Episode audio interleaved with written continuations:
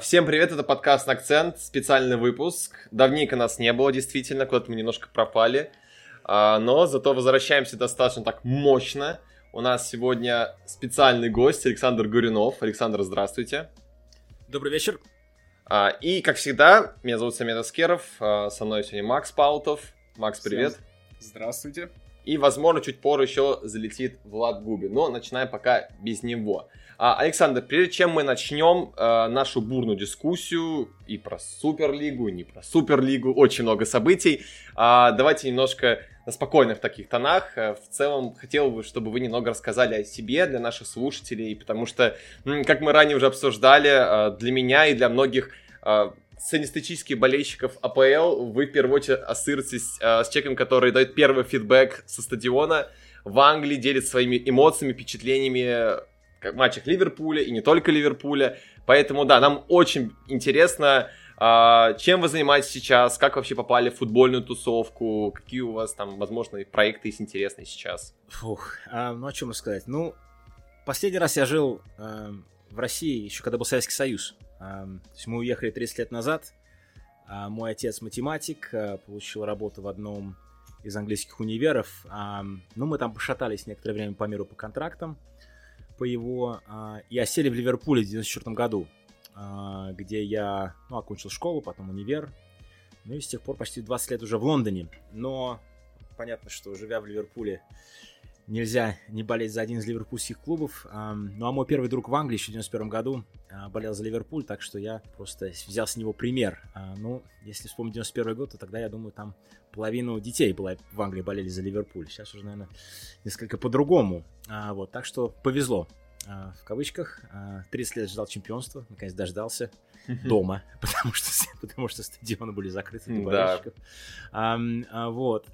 Так что да, то есть 4 года в Ливерпуле, стал ливерпульцем с ливерпульским акцентом, который постепенно, конечно, сгладил, сгладился, но я, когда хожу на матчи Ливерпуля, я его не, немножко восстанавливаю на несколько дней, вот, потом опять теряю. А, вот, так что за последний год как-то, да, не очень. А, с моим ливерпульским акцентом. А, значит, род деятельности мой, я работаю в одном из банков, там делаю всякие проекты. А, вот, так что я не профессиональный журналист, но так получилось, что где-то 15 что ли назад я вдруг понял, что я начинаю забывать русский язык. А, то есть к тому времени... То есть я особо с русскоязычной публикой не общался, ни, ни в школе, особенно в Ливерпуле ее и не было, а, ни в универе. А, вот, и вдруг обратил внимание на то, что как-то, ну, не то, что много писать разучился, но так, а, как не очень. А, вот, так что я просто стал писать о том, а, о чем было проще всего, о футболе, а, чтобы поддержать язык. А, через некоторое время, а, ну, там, какой-то блог сделал на, на спорте и так далее. Так что как-то это шло своим чередом, а потом а, Тимур а, Журавель где-то заметил и меня пригласил а, а, в английский акцент на Матч ТВ. Это было в 2014 году, по-моему, то ли под матч Ливерпуль-Челси, то ли сразу после него, вот когда Ливерпуль проиграл дублем а, в Мадриде а, на Бернабеу, mm. сразу после этого. И а, он потом мне рассказывал, что Розанов а, очень подозрительно отнесся к этой идее, но я вроде экзамен сдал, так что после этого меня сдали приглашать. Но, в общем, с, тех, с тех пор так и пошло. Ну, учитывая, что э, есть да, основная работа, есть уже сейчас двое детей, так что у меня сейчас нет времени и писать, и рассказывать на ТВ про футбол, так что я скорее рассказываю про футбол, чем про него пишу. А, а, но, опять же, с, а, постепенно у меня, у меня получилось рассказывать о футболе не только по-русски, но и по-английски, потому что, если помните, что на Евро 200, 2016 году встречались Россия и Англия, там был полный бардак в Марселе, и вот вокруг всего этого меня пригласили на Guardian Football Weekly, ну, просто там сказать сборную России и так далее. И как-то с этого тоже пошло. А потом ребята, которые делали Guardian Football Weekly, ушли на Тотли Футбол Шоу делать. Я с ними тоже отправился. И вот год назад, ну там год, 8 месяцев назад они перешли под а, крыло Атлетик. А, угу. Так что то есть я сейчас э, там, я там появляюсь, ну, раз в несколько недель, а, и а, тоже как бы обсуждаю теперь футбол тоже под эгидой Атлетик. А, вот, так что, то есть мне, мне интересно, опять же, а, мне кажется, у меня есть несколько а, иной взгляд, может быть, чем у некоторых профессиональных журналистов, потому что я как бы, ну, для русскоязычной публики я здесь с этим футболом вырос, а, то есть мне это родное, а для англоязычной публики, опять же, я попадаю на, на матчи, а, то есть я вижу близко, что происходит. Ну и, может быть, язык достаточно живой, плюс а, акцент необычный. А, плюс, если надо что-то рассказать о России, то то есть, и, мне, мне кажется, у меня это проще получается, чем у многих. Но, с другой стороны, к сожалению, Россия это не Бразилия, так что о России особо, о, о, о футбольной России особо не спрашивают. Ну, если приходится, то да. То есть, э, например, там, если под, там, к евро там что-то рассказать, что-то что по истории, то у меня это довольно неплохо получается. Так что так и живем. А, и, э, конечно, последний год э, с локдауном не идеально. А, я достаточно консервативно ко всему этому отношусь, особенно с семьей, так что я а, за пределы Лондона не езжу а, на футбол, а на футболе в Лондоне я езжу на велосипеде. А, вот, и так что почти успел уже на все стадионы в этом сезоне, кроме, по-моему, Стамфорд-Бридж. Надеюсь туда попасть на матч а, Челси-Фуллен а, через, а, сколько там, в общем, на следующей неделе, я надеюсь, все-таки Фулом сможет там что-то вытащить, как бы еще поборется за выживание, потому что Фулхэм, Крэвен Коттедж, это ближайший для меня стадион, так что у меня есть свой шкурный интерес в том, чтобы они остались. Хм. Слушайте, у вас достаточно интересная биография такая обширная. Я даже не думаю, если честно. То есть, понятное дело, о чем будем сейчас говорить, потому что ясное дело, что тут как бы инфоповоды за три дня очень сильно поменялись. Да, безусловно, речь пойдет о Суперлиге. Если честно, да, я рад, что мы не записываемся 20 потому что тогда бы мы говорили абсолютно вообще о другом. Сейчас уже настолько все сильно поменялось. Я, если честно, даже не припоминаю, когда именно в футболе происходило нечто похожее на это событие, но, по крайней мере, на моем веку такого ни разу не было. То есть для меня это вообще а, абсолютно новинку все. Но давайте в первую очередь обсудим а, вообще реакцию публики. Вот мне, если честно, очень-очень интересно, что происходило в Англии вокруг ваших коллег, то есть вообще журналистской тусовки, как вы, находясь на месте событий, видели вот эти митинги э, болельщиков, насколько они были обширны, и вообще в целом, насколько реально сильно сбунтовалась э, fan community в Англии, и правда ли, что они действительно внесли какую-то лепту в то, что очень богатые толстосумы решили поменять свое решение буквально за два дня. Вообще расскажите, что происходило в Англии в эти два безумных дня абсолютно. Ну, во-первых, конечно, все это было достаточно неожиданно, хотя если посмотреть, то все-таки не должно быть было настолько неожиданным, потому что слухи про потенциальную Европейскую Суперлигу были еще в октябре. А на не, не очень сильно обратили внимание, писал Марк Клейман из Sky. Он в основном бизнес-репортер. А, вот, но а, когда, помните, было разго... были разговоры о, ну, скажем, Суперлиге в Англии, когда они пытались отколоться, тогда же, как бы, вторым номером был, прошел слух о том, что эм, американский банк собирается дать деньги под эм, Суперлигу Европейскую, но потом как-то все затихло, как народ забыл об этом. И особенно там, там еще фигурировало имя FIFA а, тогда. Вот, но действительно, то есть про это как бы все забылось, и это было очень внезапно, и как ну, понятно, что эти 12 клубов сделали это заявление под э, заявление УЕФА в понедельник о новом формате Лиги Чемпионов.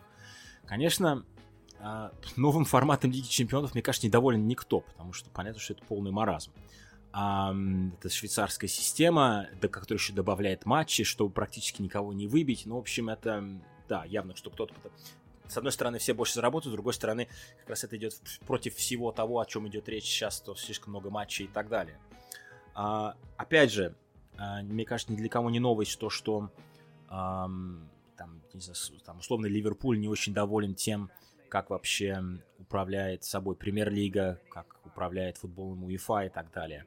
Но на такой радикальный откол, на который пошли эти клубы, мне кажется, вот никто, ник, никто не думал, что они вот так резко пойдут, учитывая отсутствие такой практики, в принципе, в, в паневропейском футболе, скажем. То есть я можно найти примеры, может, других видов спорта, можно найти примеры, когда лига вообще выходила из-под эгиды всего, что ни было, я не знаю, лига Эльдорадо в Колумбии в 50-х годах, где было куча денег, который существовал несколько лет.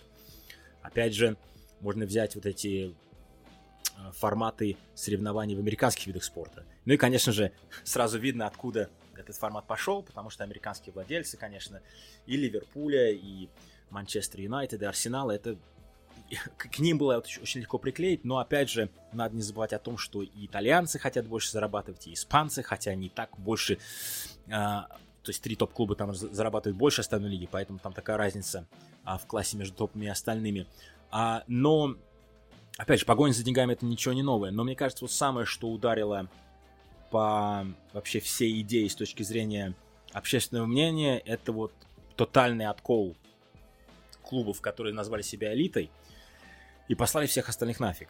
То есть это с точки зрения пиара это был полный ужас. А с точки зрения пиара также был полный ужас то, что где вообще был пиар. То есть вообще из ниоткуда появилось заявление, якобы на а, пиарщики всего этого дела это, это бывшая команда Терезы Мэй, а, бывшая премьер-министр Великобритании. Ну, если кто не следит за британской политикой, знает, что с пиаром у Терезы Мэй было хуже некуда. Так что я не знаю, как, откуда они да. взяли этих людей. А, то есть, как, как только я увидел, потом вся, полный, вся дальнейшая пиарная катастрофа стала понятной, потому что это, на мой взгляд, не очень компетентные люди. Ну и интересно, конечно, то есть моя реакция тут же была, окей, значит, если вам дадут деньги, значит, деньги надо, во-первых, выплатить. Ну, мы, мы сразу видим, что, я не знаю, какая-нибудь Барселона, и деньги нужны прямо сейчас, а выплатить они как, как, как, как там потом. А вот поэтому понятно, почему для там Барселоны, для Реала. А, вот, но long term, а, это все сводится, конечно, к телевизионным деньгам. Это почему Джон вообще Генри стал смотреть за границу, потому что он все время получил по ушам в Штатах а, за то, что он, ну, за высказывание о том, что, ну, какого мы тут делимся со всякой, со всякими клубами, которые, ну, просто не то, что отбывают номер, но они никогда ничего не выигрывают, они просто существуют в этой лиге. То есть у него это было, что он не хотел делиться с остальными, и он, его режим э, все это время, конечно, думал о том, как глобально продавать права Ливерпуля. А, то есть, ну, там были какие-то попытки выйти из коллективного соглашения премьер-лиги, не получились. Ну, это просто иная попытка заработать эти деньги. Но сразу же вопрос, кто будет это платить. Учитывая, что ни Sky, ни BT Sport, например, не, не были к этому привлечены. Опять же, это делается без Германии и без Франции. То есть у меня, у меня сразу там были видны в этом некоторые дыры. Но с другой стороны, то, с какой уверенностью, с которой они выступили, я подумал, что там уже они все продумали. Но оказалось, что это не так. И оказалось, что вот этот весь... Опять же, на них тут же ополчился Sky, которых не пригласили к, столу, к столу переговоров. То есть сразу пошел пиар против них. И с точки, то есть буквально за сутки эм, э, просто их, их жестоко вообще зачморили вообще отсюду. И мне кажется, опять же, как когда вы устраиваете путь, надо какие-то захватить, захватить ключевые там эти ключевые мосты, объекты, там мосты, посты в городе, там я не да, то есть там да. телеграф, там почта, там банк, сити холл, там взять местную газету. Вот местную газету они точно не взяли, потому что местная газета продолжала писать про них гадости. А, вот. А на вокзал там стали прибывать болельщики, грубо говоря. Народ взбунтовался. То есть они, они, то есть они, вот, вот, они пропустили тот момент, а, или не поняли тот момент, что а, народ-то тоже как-то должен быть на их стороне, а народ оказался совершенно против, потому что народ посмотрел на это, и невзирая на то, что там последние 30 лет болельщиков так уже задвигают, там Sky тоже сыграл свою роль в 92 году, чтобы, когда принес эти совершенно сумасшедшие деньги в английский футбол, и эм, там болельщики теперь там не могут попасть на стадион, потому что билеты дорогие, поэтому те разговоры, а почему вот дети, да, почему молодые люди от 16 до 24 не смотрят футбол, а, потому что они играют там в Fortnite или там в какие-то другие игры. Нет, я считаю, что это потому, что потеряло поколение болельщиков, потому что эм, определенное поколению было слишком дорого ходить на стадион. То есть поэтому они сейчас занимаются другими вещами, а не то, что там они играют там, в компьютерные игры. Если бы их не было, они ходили бы на футбол. Нет, они занимаются чем-то другим, потому что футбол стал дорогим. Поэтому здесь вот логика там Переса или другие совершенно мне непонятна. И вот, вот все эти факторы, то есть мне кажется, просто это э, э, не то, что э, чаша терпения переполнилась с точки зрения болельщиков, но вот, вот как-то вот уже это было слишком. И эм, если у них не было стопроцентного там совершенно непробиваемого плана, что вот они сейчас с этим уйдут, очень быстро мы увидели то, что появились сомневающиеся. Опять же, кому нужна эта Суперлига? Американцам. То есть там, там был пункт а, в, это, в прокламации, скажем, а, о том, что вот financial fair play, а, то, что вот они хотят как-то, а, не то что ограничить, но сделать а, траты адекватными адекватные траты для Челси и Манчестер Сити, они им интересны. Это, то есть сразу понятно, что тут же появились сомневающиеся, которые в конце концов под давлением, ну, может быть, до болельщиков или даже здравого смысла стали отказываться. Но как только упали одни, попадали все остальные. А, вот, так что, в принципе, когда вот прошли, вот, может быть, первые там 36 часов, и когда вроде ничто никуда не сдвинулось, мне кажется, оно должно было пойти только в одну сторону, это сторону развала. Но, с другой стороны, то, как все это развалилось, насколько быстро все это развалилось, действительно для всех стало удивительным. А, опять же, если взять болельщиков, ну, с одной стороны, а, никаких особых выступлений мы видеть не могли, потому что было только два дня. В первый день играли Ливерпуль и Лидс. А, там мы видели, немного болельщиков Лидза пришло пошмарить Ливерпуль. Конечно, Клоп очень расстроился и обиделся. Но вот на следующий день был домашний матч Челси, когда больше болей, домашних болельщиков могли прийти. Конечно, болельщики Челси теперь всем рассказывают, что они спасли футбол. Да-да-да. Вот, но, опять же, мне кажется, это просто стечение, во-первых, стечение обстоятельств. Во-вторых, вот меня немного коробит то, что болельщики Челси сейчас пошли в футбол, учитывая, что, на мой взгляд, современный футбол в Англии, как мы узнаем, а, вот с иностранными владельцами, опять же, с, новыми, с новым уровнем затрат, а, пошел после покупки Челси Романом Абрамовичем в 2003 году. Да. Потому что, может быть, суммы, которые вот мы называем там сейчас, там, сколько там было, 35 миллионов за Карвалью. Может быть, сейчас не кажется таким деньгами, но тогда это было совершенно сумасшедшие деньги. Тогда это был достаточно, а, ну, не то что депрессивный футбольный рынок, но не было таких денег ни у кого больше. И то, что вот Абрамович пришел, потратил эти деньги, а, и как болельщики Челси отнеслись к этому тогда, это, конечно, и вот как они сейчас относятся вот к тому, что вот сейчас товарищи решили заработать еще больше денег. Вот для меня есть некоторая там, ну, не то что моральная несостыковка, но kind of, э, ребят, то есть вы теперь спасаете душу футбола, а вот 18 лет назад вы спасете как-то не очень хотели, потому что у вас клуб получил больше всех денег. Но, в принципе, можно друг в друга тыкать сколько угодно до потери пульса, но самое главное, что на данный момент а, вот этот процесс был остановлен, а, потому что, опять же, с точки зрения ну, не только болельщиков, но с точки зрения там юридической, они сейчас друг друга затаскали по судам до потери пульса. И я считаю, что если может быть, эти клубы хотели делать какую-то реформу, то не то, что они слишком мелко думали, но нельзя делать реформу для, во всем футболе для 20 клубов, потому что есть еще там 20 тысяч клубов, которые это не примут, в конце концов эм, вы просто не сможете против этой массы выиграть. То есть, если вы хотели все менять, надо было, я не знаю, параллельно УЕФА придумать или что-то такое, при этом привлечь уже всех. А это такая работа, которую, быть, даже за 5-10 лет не сделать. Особенно за кулисами, что про это еще никто не знал. А, вот, так что получается, что, может быть, они э, хотели ухватить слишком много и в то же время слишком мало. То есть они, может быть, недостаточно глобально мыслили. Они думали только о себе. Опять же, это все осуждают, что что вы думаете только о себе. И это понятно. Но в этой ситуации вот только вот о себе вот так вот явно думать было нельзя, потому что это, это не, было невозможно никому продать. Если вернуться к телевизионным бродкастерам, мы так и не узнали, кому они собирались продавать эти права. Там а, какой-то, вот. по-моему, присутствовал э, стриминговый сервис, что-то типа того. То есть моя реакция, моя реакция даже, то есть я, я, я, я подумал, что это не может, конечно, быть какой-то национальный бродкастер, я думал, что типа Амазона. Да. А потом Амазон сказал, что это не мы. Кто там сейчас стал, там, Disney, что ли, или там Netflix. Вот, а больше вот никого такого с глобальным охватом, мне кажется, нету. А если бы, например, там услов... Атлетик пишет то, что все стриминговые сервисы отказались, никто не вот согласился. Кто-то, кто-то, мне кажется, вот кто, чтобы они сделали вот этот шаг, кто-то где-то должен, на мой взгляд, был согласиться. Они не могли это сделать, потому что это все финансирование завязано на этом, на этом сервисе. То есть я, то есть они не могут просто прыгнуть, взять 5 миллиардов, которые они как-то будут выплачивать, при этом не, гарантив, не гарантировав того, кто вообще им будет деньги в будущем платить за все это дело. То есть, ну, или если они это сделали, то, конечно, они полные идиоты. Что? Мне кажется, у них просто шел расчет на то, что вот сейчас они так выступят, они не ожидали такой реакции, такого единения от FIFA, УЕФА и национальных федераций, ассоциаций. И они думали, что они сейчас так выступят, и как-то все вроде утрясется, ну, и тогда вот уже... Все... И, и тогда уже они кого-то найдут. Кто-то ну, по-любому вот, согласится. Если они действительно мыслили так, то как в очередной раз вот Хоникштайн писал вчера, по-моему, там Маркоти, может быть, не Маркоти, ну, Хоникштайн точно писал, то, что он говорил с кем-то а, с, с, с кем-то из, из, из немецкого футбола, а, который говорил о том, что, ну, вот, да, что вот не будете, не удивляйтесь глупости в футболе, грубо говоря. А, что, может быть, эти люди, может быть, они кажутся нам компетентными, но на самом деле там очень много тех, ну, не то, что которые не знают, чем они занимаются, но они не, про, не могут все продумывать. Опять же, с точки зрения там индустрии взять, лучше ли люди работают управленцами в футболе, учитывая, что да, сейчас разговор о 5 миллиардах, но 5 миллиардов это какая-то там то ли пятая, то ли десятая часть оборота а, годового одного супермаркета э, Tesco в, в, в Великобритании. То есть это глобально, это не такая большая индустрия.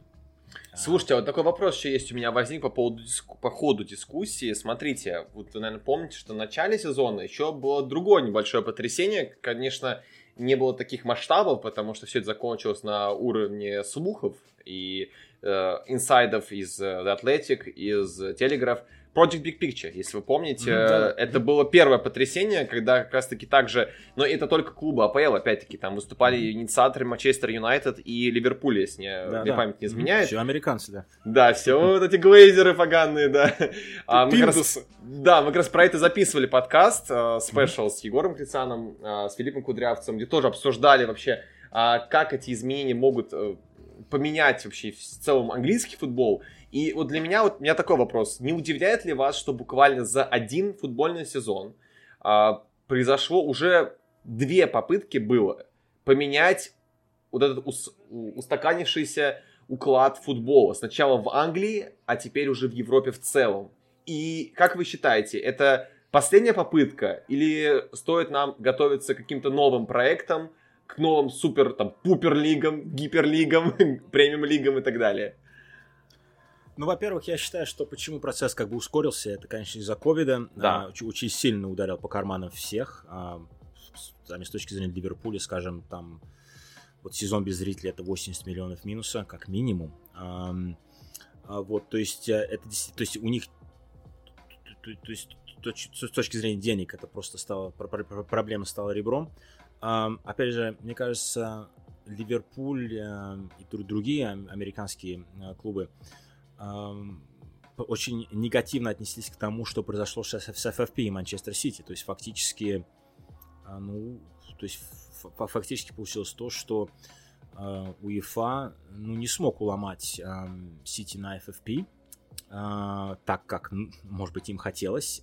И получается, что система FFP, ну не то, что себя изжила, но такое вот ощущение, что не совсем понятно, что будет дальше. А это значит, что а, вот эти американские владельцы не будут конкурентоспособны а, в будущем, если кто-то может просто вливать большие деньги. Даже я, я же я скажу больше. А, если взять это лето, да, я, конечно, понимаю, что у Челси было был там трансферная банда до этого и так далее, но как Роман Аркадьевич просто вот так вынул с кармана и положил там сколько там, 250 миллионов. 220 там, миллионов, если 220, да. да. Вот на все эти трансферы. У, у Ливерпуля просто не лежит там в кармане там 200, 220 миллионов. Я, конечно, знаю, что там по счетам, пересчетам FFP работает чуть-чуть по-другому, но вот у Ливерпуля нет такой возможности, так, так, так, так это сделать.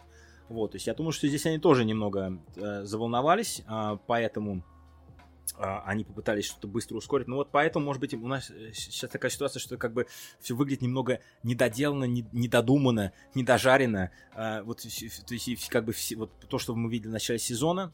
Но опять же, то, что мы видели в начале сезона с Англией, мне кажется, казалось, мне тогда показалось, что они как бы тестировали ситуацию, вообще, как все это будет воспринято. Все это было, конечно, воспринято негативно. И так что я не совсем понимаю, на что они рассчитывали сейчас, учитывая, например, даже реакцию общественности. То есть там болельщики, скажу еще раз о Ливерпуле, а, вот они негативно реагировали на, под, на поднятие цен на билеты. Они просто все ушли с стадиона, пришлось цены опустить, что, чем, кстати, оказались недовольны владельцы других клубов, то, что американцы так очень быстро пошли на попятную. Там был еще, а, была ситуация с тем, что они хотели сделать а, трейдмарк на вообще название Ливерпуль, что надо тоже совершенно не понял. А вот все эти попытки, которые вызывали негативную реакцию, мне кажется, должны были их научить в том, что а все-таки сначала надо как-то тестировать как-то общественное мнение, потому что они как-то вот его не понимают.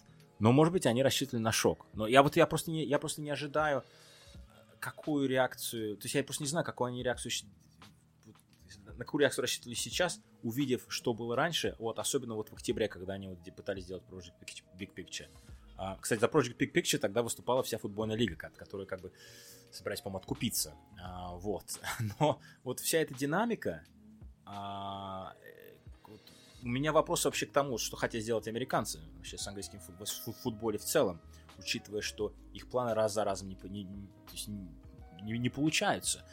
Опять же, если взять, может быть, на тех американцев, которые занимаются этим футболом, ну, вот мы, мы можем сказать, что вот а, с точки зрения управления футбольным клубом Манчестер Юнайтед это был большой успех. Я, я бы так не сказал. А, Арсенал постепенно вывалился из а, а, вообще из Лиги Чемпионов а, через управление Кронки, который якобы достаточно никого не, особо не впечатляет а, как, как личность. Единственный успешный, мне кажется, американский проект, который действительно можно успешно назвать, это скорее будет Ливерпуль за последние 10 лет, учитывая особенно где а, американцы приняли клуб. Вот, а что, может быть, да, может быть, просто этим всем занимаются не очень компетентные люди. Ам, но, да, вот Причем, как посмотреть всего, на то, что... Судя по тому, что у них плана не было конкретно. Как Да, узнаем.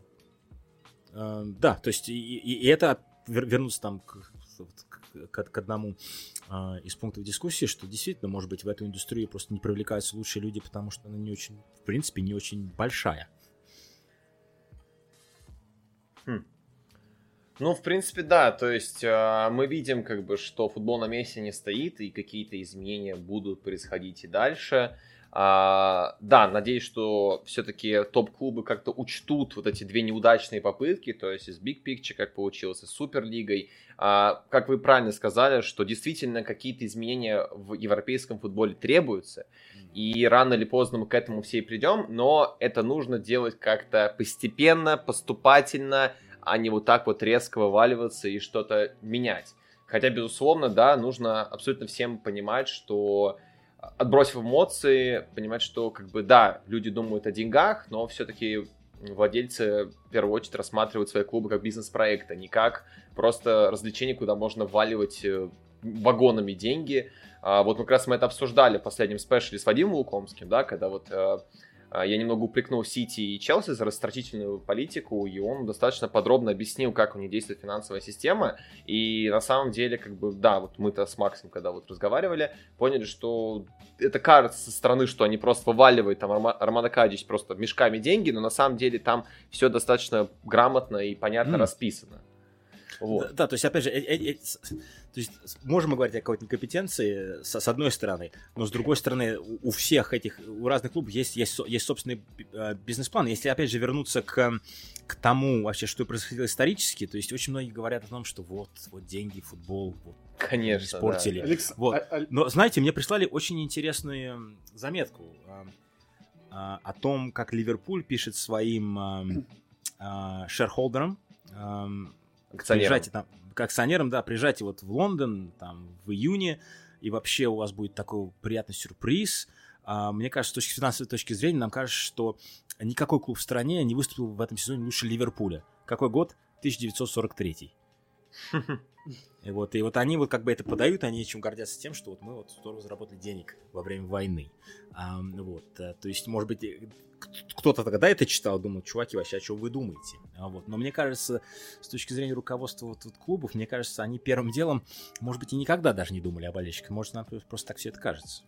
Ну, на самом деле, конечно, у них на пе- э, они с болельщиками считаются. То есть, понятно, дело, Мгм. что они должны так или иначе с ними как-то со- соответствовать и себя, и свою политику, и свой клуб. Но сейчас, как вот Александр сказал, что у каждого клуба есть бизнес-план. Не у каждого, у Барселоны нет бизнес-плана. У Барселоны там чуть не миллиардный долг просто есть, который надо как-то, не у знаю, у погасить. Реала тоже.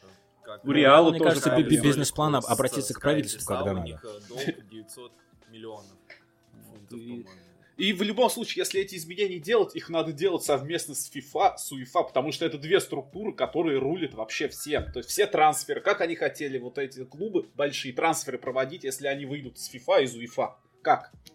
По идее, вообще все футболисты, которые в этих больших клубах, для УЕФА они становятся автоматически свободными агентами, их контракты аннулируются. То есть любой клуб может бесплатно забрать Решфорда, Салаха, э, Хендерсона, кого угодно. Вот они юридически бы это, в этом просто бы, извините, за, ра- я не знаю, может здесь ругаться, они просто заебались бы все это разгребать потом. А, то есть, и мне, это- и мне кажется, когда вот часто, когда большое начальство придумает большой план, детали, ну, там разберемся. А потом эти Вот-вот. детали оказываются очень важными. То есть, я приведу пример Брекзита. А, Северная Ирландия, разберемся. А вот они сейчас там разбираются, такой бардак сейчас, что вообще. А, Да, да, вот, да. и вот когда вот что-то там не входит там в, бо- в большую идею, ну, они думают, ну, как-нибудь, как-нибудь, ну, вот получили как-нибудь. А по американцам есть мнение, что они ну, привыкли, что у них, условно говоря, МЛС, НХЛ, НБА есть, но у них есть это все там 2-3 страны на одном континенте. Здесь ну, намного больше стран. И намного больше, и как бы И сама кажется- федерация. И тут Тут, тут еще, да, очень большое количество разных культур. То есть Да, да. я эм, могу даже предположить, что с точки зрения бизнеса, вообще то, как они привлек- привлекают деньги, вот американцы, ну, может быть, самые капиталисты. Как, ну, конечно, для всех это. Вот. Но потом эти американцы встречаются с Пересом, или Саньели, И вот они выходят с этих, из этих встреч с Пересом и Анили, ну вот что они могут о них думать? Ну вот видели выступление Переса на этом ток-шоу в понедельник? Ну это же было вообще просто невозможно на это смотреть. То есть это... на уровне пусть говорят с Малаховым, если честно. Нет, то есть то как-то вот, вот, вот, чувак, ты пытаешься там продать какой-то совершенно уникальный революционный проект. Вот, вот, вот как ты себя преподносишь, как, как это выглядит. И вот, то есть, это, с одной стороны, вот такой, такое большое, большое видение, с другой стороны, вот мы, мы видим, что это ну, на любительском уровне практически. Чуваку там уже за 70, он якобы Реалом рулит столько лет, но может быть понятно, почему у Реала такие долги. Логично. Где-то искать 300-500 миллионов, которые в Тамбов едут. Ну, опять же, такая ситуация, если вот им вот позарез надо это сделать, но у них нет ни французов, ни немцев. Ну, успокойтесь, ну подождите. То есть, то, то есть мне кажется, должно быть понятно, что если то эти упрутся, там у ПСЖ другие связи с УЕФА, у немцев просто свой футбольный там какой-то принцип, а, и что в этой ситуации вот нельзя просто переть на, самое, на пролом и подумать, ну, они там потом к нам подтянутся. Если, а, если, если вот, вот, весь, весь эвиденс говорит об обратном. А ПСЖ точно не подтянется, у них же ну, владелец, он же, ну, с, а с вот, УЕФА а, там, да, с FIFA завязан. Вот, вот, вот, вот, вот, вот совершенно, вот если они на это смотрят, думают, вот, вот как вот мы сможем это сделать через, через три страны?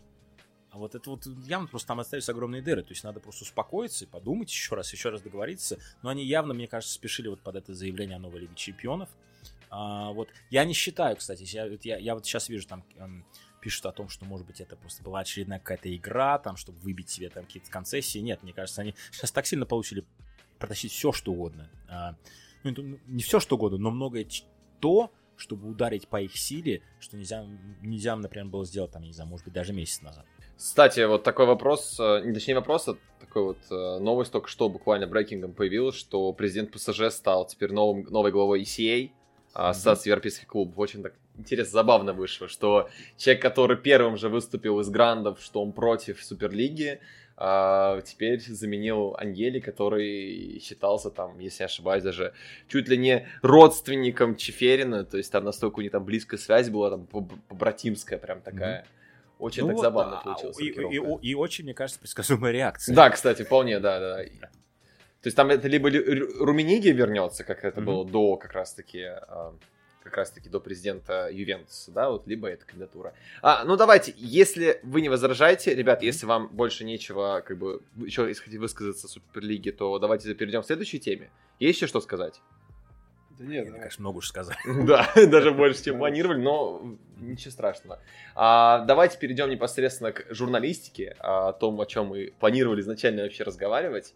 А, вот смотрите, Александр, а, в странах СНГ обычно вообще воспринимают британскую прессу через призму ну, сообществ ВКонтакте, а, потому что, ну, понятное дело, язык, а, более удобное средство получения информации, и а, через так называемые паблики сформировали некое вот за эти десятилетия уже а, рейтинг авторитетности изданий, а, такой вот общепринятый, негласный, где, грубо говоря, вот BBC, Sky, а, The Athletic где-то на самой верхушке, а, условный Daily Mail, The Sun, они считаются прям самой настоящей желтой мусорной прессой, а, которым вообще никто не доверяет. А, вот мы бы хотели непосредственно у вас узнать, а, человек, который непосредственно варится в этой каше, который вот э, находится внутри этой тусовки, а, что вы расставили нам точки над «и» и э, рассказали, как бы так, вкратце вообще, насколько этот рейтинг достоверности, авторитетности э, правильный, насколько он правильный и актуален к 2021 году. И вот свой какой-то составили тогда топ-3 условный э, изданий, которые больше всего читаете, которым больше всего доверяете. Ну, здесь, мне кажется, много зависит от личности, но, опять же, определенные, определенные издания э, набирают личности определенного уровня. А, то есть, конечно, ничего такого, даже близко напоминающего Атлетик а, в Англии не было 2019 года. Примерно в это время года стало, стали ходить слухи, что набирают, потому что со всеми ведущими стали беседовать, со всеми ведущими, а, ну, во-первых, локальными журналистами, то есть, например, там, скажем, Джеймс Пиес перешел к ним, чтобы писатель Ливерпуля, Саймон Хьюз э, из Independent перешел, чтобы писать Ливерпуль. То есть они, у них такой был как бы локальный, с одной стороны, но с другой стороны глобальный подход, потому что они должны были покрыть все ведущие клубы премьер-лиги, взять лучших эм, региональных эм, журналистов. Ну, с другой стороны, с точки зрения международной, там, в конце концов, к ним пришли, пришли там Хоникштайн, а, Хорнкасл, а, вот очень солидные люди, которые разбираются в немецком футболе, в итальянском футболе. То есть они действительно пытались забрать лучших, но они не забрали всех. А, то есть, например, в Нью-Йорк Таймс остался там Рори Смит, а, который, а, то есть, который очень, очень не то, что он идейный, но он очень честно, мне кажется, на мой взгляд, пишет о футболе. Тарик Панчи, который очень копается во всех этих там делах, там, типа FFP. А, вот, а что я очень их уважаю, потому что, опять же, Нью-Йорк Таймс это определенная марка, это определенный уровень, и, на мой взгляд, там вот спортивных журналистов там тоже берут определенные уровни. Опять же, с точки зрения футбол, финансов и так далее, вот FT, Financial Times, последние годы тоже взял за эту тему. Есть там а, чувак по имени Мурад Ахмед, он очень здорово пишет именно с финансовой точки зрения. Мне кажется, ну, опять же, Financial Times, это, это понятно, но у них вот это делается очень здорово. Так что я его тоже читаю. Очень много последних дней тоже писал о Суперлиге. Там именно с финансовыми цифрами. Опять же, ну, как вы знаете, что не все спортивные журналисты очень хорошо дружат с цифрами. А, вот, эти, эти, эти товарищи очень понимают. Вот, есть, а, я считаю, вот в ESPN а, есть Маркоти, а, который, ну, ну, он, во-первых, говорит там на миллионе языках, там, качал Колумбию, но просто видно, что чувак очень умный. Очень mm-hmm. умный, и у него еще очень, очень много мнений. А, вот, поэтому всегда очень интересно о футболе слушать. И он, опять же, мне кажется, вот журналисты во всяких таких изданиях, они просто там не говорят, чтобы что-нибудь сказать, потому что есть определенная этика, когда это все-таки не таблоиды, а, они просто для хайпа ни, ни, ничего говорить не будут. Они говорят, они говорят с весом, они говорят серьезно, они говорят, когда они, ну, точно владеют информацией. А, вот поэтому вот та, таким товарищам я доверяю. Конечно, еще, еще взять другие, там, Guardian, Independent, там, Мигель Дилейни очень любит а, поругаться в Твиттере там с болельщиками там Челси и Манчестер Сити, вот, но он очень идейный, то есть, то есть, то есть эм, он футбол тоже должен быть правильным, там, там правильно управляться а, и там люди должны вести себя по-честному и так далее. Когда они себя так не ведут, вот он об, он об этом пишет и говорит. У него очень хорошие связи. Есть еще мужик по имени Кен Элли. Он пишет в Financial Times. Он просто феноменален. А, ну, не Financial он пишет в Irish Times, то есть он ирландец. А, но он не то, что там просто жутко умный, но он действительно, он очень, очень здорово соображает. Он очень... Он видит то, что не видят другие. То есть помните, когда там... А, сколько три года назад, что ли, Марк, этот, Мориньо стал цитировать Хегеля, вдруг ниоткуда. И он очень, ну, не сразу, но он вдруг сообразил, что Мориньо, блин, это о великих там полководцах, потому что Хегель пересекся с Наполеоном, и очень здорово там выстроил такую цепочку, что действительно Морини просто уже впал в маразм, и ну, его тогда, по-моему, собирались выгнать из Манчестер Юнайтед, и он уже читал о великих людях. А, вот, но он написал такую просто, я просто историю очень, очень люблю, эту наполеонскую эпоху, но такую офигенную статью написал, что я с тех пор просто при одном упоминании Кеннеля я уже стоюсь на колени и начинаю поклоняться, потому что а, он, то есть он видит действительно этот футбол, совершенно невероятно, у него также есть там подкаст Second Captains, um, который очень стоит послушать, не с несколько другая, um, несколько другое видение, потому что все-таки из Ирландии, но очень метко и очень здорово. То есть я, не, конечно, не могу все сразу прочитать, конечно, Атлетик для меня, там просто все собрано в одном месте, вот индивидуальные а, личности, которых читаю, может, я даже кого-то забыл из других изданий, но я также пытаюсь э, слушать, а, вот, потому что ну, это как бы живее, то есть я вот, ну, мы делали мой тот я говорил, тот, тот ли футбол шоу. А вот иногда тоже послушиваю Guardian Football Weekly, когда, хотя вот некоторое время они нас не любили, потому что мы как бы от них откололись. Second Captains, а, есть еще Football Rumble, а, он более, а, там ребята попроще, повеселее. Вот, но тоже интересные а, мнения. И вот ESPN Маркотти и Джу, Джулиан Лоронс, наш главный спец по Франции, по Пари Сен-Жермену, который сейчас очень радуется жизни. А, вот, они очень, очень живы, очень интересно обсуждают футбол, и эм, не то, что ничего лишнего, но всегда интересно. А, и, опять же, всегда ту информацию, которую ты слышишь, ты знаешь, что она не просто так, она проверенная, и она, эм, я, то есть она верная. А, вот, так что то есть для меня существует не, не, не только вот то, что написано, а то, что, то, что я слышу. Телевидение может быть меньше, потому что я просто не успеваю, не успеваю все и посмотреть, и послушать, и прочитать. Вот. Но и вот я считаю, вот опять же, с точки зрения российской аудитории, я знаю, что там подкасты только сейчас начинают развиваться. А, вот. Но вот в Англии это произошло там, скажем, 15 лет назад пошел первый подкаст. а, Guardian Football Weekly, такой большой, серьезный. И вот эти, этих подкастов, конечно, сейчас миллион, они не все лучшие, не все, может быть, самые интересные, а, вот, но а, те, которые выживают по несколько лет, у них в силу своих формата и контрибьюторов, и действительно стоит слушать, вот те, которые я перечислил. И а, а, опять же, э, они говорят хорошо, они говорят, э, то есть если там не владеете там хорошо английским языком, их можно хорошо слушать. То есть они говорят очень член, членораздельно, они там не тараторят, у них очень хорошая подача. А, вот так что если там э, у российской публики там есть там владение некоторым языком, то опять же, может быть, даже учить язык, слушайте эти подкасты, потому что говорят о темах, они говорят о темах, которые знакомы, так что можно, как бы, разви... можно через это дело тоже очень хорошо развиваться. Хм. Хорошо. Хотел, хотели бы уточнить, у нас а, вообще не ценят, ни во что не ставят Daily Mail и Mirror. А мы вот, как бы, как мы понимаем, сейчас а, они набрали довольно хороших спортивных журналистов и в целом вышли более-менее на новый уровень. Я из Daily Mail знаю Дом Кинг, который пишет о Мерзисайдах. А он, мне кажется, очень солидный чувак. Из Мирры, уж я знаю, не из Мирры, не из Мирры я не знаю. То есть всех тех людей, которых я перечислил, я большинство из них знаю. Э, лично там где-то пересекался. Я просто знаю, что э, ну вот они просто из личного впечатления они, а, у них, а, от них я получил, получил очень, очень положительное. Вот. Опять же, взять там Guardian, там Джонатан Лю пишет шикарно, там Уилсон, Роней, Uh, у них несколько иная специфика, у, у каждого своя специфика писанина, но я считаю, опять с литературной точки зрения, может быть, Guardian лучше, потому что они, а, они там, ну, они разные. Вот, потому что я считаю, что все-таки у атлетики есть какая-то, ну, довольно, ну, не то что формальная, то есть там очень много разных историй, но стиль, э, не то что стиль, это, мне кажется, нечестно назвать стиль, стиль одним, вот, но с точки зрения, мне кажется, окей, скажем, языка, вот, мне кажется, Guardian самый интересный. Хм. Слушайте, да, действительно очень. Я даже большинство фамилий, если честно, не знал. Дали повод э, как раз таки побольше пошарить по а, британской прессе почитать побольше этой информации. честно говоря, да, вот прям многого не знал. А, ребята, есть какие-то еще вопросы по с конкретно изданиям у вас лично? Я вот еще хотел уточнить про Сан, который как mm-hmm. бы вообще ни во что не ставит, вот вообще никак.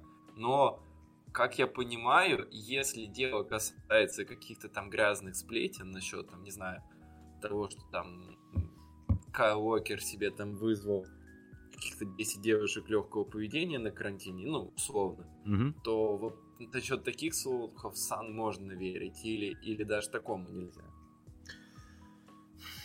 Ну, у меня отношение к Сану особое, э, учитывая мой бэкграунд. Я да, фут, я футбольных новостей тут не почерпываю. Тех ребят из Сан, которых я видел, ну да, ну зубастые таблоидные журналисты. Вот, но мне Сан противен. Просто. Вот ни, ни, никак тут не могу. А, то есть за все эти годы, эм, опять же, вот как, с какими историями все это всплывает, как это преподносится. Здесь же вот эм, есть очень, мне кажется, особый стиль таблоидный журналист этим очень, очень таблоидная игра слов. Эм, очень э, таблоидно, как все это вот выносится. И мне это, эм, особенно вот от Сана, мне просто от этого не то, что хочется блевать, но вот, вот меня вот полностью отталкивает вообще. А, то есть я вижу, да, я знаю, что там самая популярная газета, опять же, это газета, которая эм, ну, определенных эм, правых взгляда, грубо говоря. То есть это все вот благодаря чему сейчас получили Брекзит, который там уже там 30-40 лет там материт иностранцев и так далее. А, то есть она просто все, что мне кажется, все, что в Сан, это против моего ДНК, так что, может быть, я даже адекватно не могу Сан комментировать, потому что просто противно. Может быть, это нечестно, как... но да. Но нравится, так. как англичане а, пишут часто сан, то есть они как в матерном слове. Да, со звездочкой. А посерединке э, звездочкой пишут. Мне кажется, ну, это ярко ну, показывает ну, ну, знаете, интересно, вот когда я, вот, я приехал в Ливерпуль, я, ну, конечно, я знал там о Хилсборо и так далее, но все истории не знал, но вот действительно там Сан в газетных киосках, а, в магазинах, а, ну, было практически не найти, то есть там действительно, то есть просто город перестал читать а, после того, как они написали, а потом не извинились, а потом еще извинились, оказалось, что не извинялись. В общем, опять же, там Келвин Маккензи, который редактор, совершенно потрясающий говнюк. Вот, то есть все, то есть они, у, у, я понимаю, что у них есть определенная работа. И этой определенной работой кто-то должен заниматься. И когда они занимаются хорошо, они получают за это очень много денег. Но это есть, есть многие работы, которые я просто не очень уважаю. А, вот это одна из них. А, Нет. Ну, если абстрагироваться от их стиля, от их подачи, от их взглядов, от того, как они вот выражают сложно, когда бумаге, абстрагироваться брать абсолютно фактов. всего. А Если вот, брать а вот... какие-то факты, какие-то вот истории, вот, которые они там расписывают какой-то закулисной жизни, там, например, футболистов, тренеров, в каких-то там случаях, происшествиях, то есть вот именно как факт, то есть э, был он, не был он, выдумка, не выдумка, вот только вот. Есть, У меня вот... здесь мое предвзятое отношение к Сан, то что все, что Сан, доверять нельзя. Вообще. Я считаю, может быть, опять же, это нечестно, но вот я не могу. Вот абстрагироваться от всего вот всего вот этого остального и оставить только буквы, мне кажется, это невозможно. Да, даже, не, даже не только буквы, а просто как бы какую-то фабулу одну. Вот, вот я, я, я вот я, я, я не могу представлять, как вот можно почерпывать а, информацию о жизни, какой бы то ни было, не, не только футбольной, из газеты «Сан». И то, что факт, что большая часть населения это делает, а также Измаил, um, это, конечно, очень-очень грустно. Um, и то есть, как, я, понимаете, у меня, у меня такой степени, вот я вижу, что там человек, у человека, там, не знаю, в машине лежит сан, я там начинаю его обходить. То есть, это на таком, то есть, у меня просто э, отношения на таком уровне, что, мне кажется, я уже не контролирую. Я просто перехожу улицу, я перекрещиваюсь, плюю через плечо, иду дальше. А, то есть совершенно не могу воспринимать. А, мне кажется, еще сейчас еще добавила ко всему прочему вот весь этот Брекзит. Я совершенно против этого всего дела, потому что я считаю, что просто пустой безмозглый национализм. И мое отношение к Сан еще, еще сильнее ухудшилось. Я даже не знал, что такое может быть, э, вот, благодаря всему тому, что произошло в Англии за последние пять лет. Так что а, по Сан, может быть, может комментировать кто-то другой, а, вот, но это точно не я, потому ну, что я, я только гадости. Ну, понятно. Сказать. Нет, на самом деле, вот, допустим, мое личное отношение, я понимаю всю эту историю, всю эту историю с Хилсборо, все вот это. Я от этого как бы никаких серьезных, понятное дело, новостей оттуда, каких-то слухов там трансферных и прочих mm-hmm. финансовых сразу нет. Но все какие-то остальные истории, например, там тот же сам Вейн Руни проехался там пьяным с вечеринки с какой-то mm-hmm. там девицей до дома, ну, как бы... Ну, понятно. Окей, mm-hmm. то есть как информацию, в принципе, оно потом и подтверждается к тому же, то есть, ну, вот а знаете, а, а, а когда информация не подтверждается, и когда их тащат в суд, они потом пишут опровержение на странице там 15, маленький шрифт в углу. А вот, Нет, понятное дело, создать... что это надо перепроверять. На самом деле и у нас так многие, очень многие, даже самые авторитетные газеты таким грешат. Такими да, да, но вот у меня, может быть, опять же, мне проще не читать сан и не, филь... не, не, не применять все эти фильтры к информации. Эм, вот я лучше, может быть, вообще их не буду трогать, я буду пытаюсь черпать факты из какого-то другого места, я куда просто, просто я могу им доверять, и мне не надо заморачиваться, сколько там процентов верно будет, 20, 10, 15. А, вот просто, потому что, опять же, сам, ну это такой, ну это просто мусор. Такой мусор. А, Давайте вот, немножко, а, если мы даже поменяем тематику, mm-hmm. опять-таки в контексте журналистики, а, вот смотрите, Александр, а, вот мы обсудили крупные издания, да, вот рейтинг тот самый, который вы говорили, а, получается, наши мысли в целом подтвердились, я думаю, ничего нового особо по The Sun и так далее мы не узнали, а, но я рад, что, по крайней мере, информация, которая нам приходит оттуда, она действительно не искажается, и мы воспринимаем все как есть. А вот у нас возникает еще сейчас, последние года, лет на 5 точно, возникает ощущение, что часть аудитории традиционных СМИ, да, вот таблоидов больших, а, на себя перетягивают журналисты, инсайдеры типа Фабрицио Романа, типа Metal Wall, которые уже развили свои персональные бренды и имеют достаточно огромную базу подписчиков в Твиттере. А, скажите, насколько сильно такие, вот, так скажем, больные стрелки наносят ущерб эм, репу... не репутации, а вообще в целом английскими СМИ, да, в плане оттока аудитории, а, и корректируют ли они -то каким образом, каким-либо образом свои рабочие процессы и процессы после появления блогеров-инсайдеров? Э, ну, мне кажется, я, я, вопрос я понял, но я, я пытаюсь понять. То есть я про романа мы все знаем, а, но mm-hmm. я роман особенно читаю. А, может быть, даже я... не знаю, в какой степени могу я больше комментировать о вот этих инсайдерах, потому что я читаю всех остальных, может быть, мне на них не, не хватает времени. Mm. А вот вы сказали Мат Лоу. Мат Лоу, который теперь в Телеграфе? Или это другой? Да, да, да, Мат Лоу, да, все правильно, да, который в Телеграфе. А, да, ну, ну вот не то, что я не воспринимаю его как вот какого-то независимого инсайдера, потому что, насколько вот, вот мой подход, то есть у всех солидных журналистов, у них столько собственного инсайда, то, что мне вот эти остальные инсайдеры не то, что не нужны, но как-то так. Опять же, чтобы остаться инсайдером, на мой взгляд, э, ну, надо как-то... Нельзя вообще все сливать сразу. И мне кажется, что эм, как бы истаблиш журналисты, которые, которым, с одной стороны, надо поддерживать отношения, но с другой стороны, они э, дают достаточно информации, э, благодаря которой достаточно интересной информации, которую можно читать, чтобы не, не надо все время подходить к роману, потому что у меня отношение к роману, роману все время надо перепроверять. Э, и он не всегда оказывается прав, а, вот и опять же, у меня нет времени все время перепроверять романы, я лучше возьму кому-то из атлетики, я, может быть, у нее не будет там самых там жутких breaking news, может быть, там раз там в пятилетку у кого-то будет главная новость а, у того же самого романа, но это не означает, что я буду читать его все остальное время, потому что, например, Романа, по-моему, писал о том, что Евро, например, будет проходить в Англии.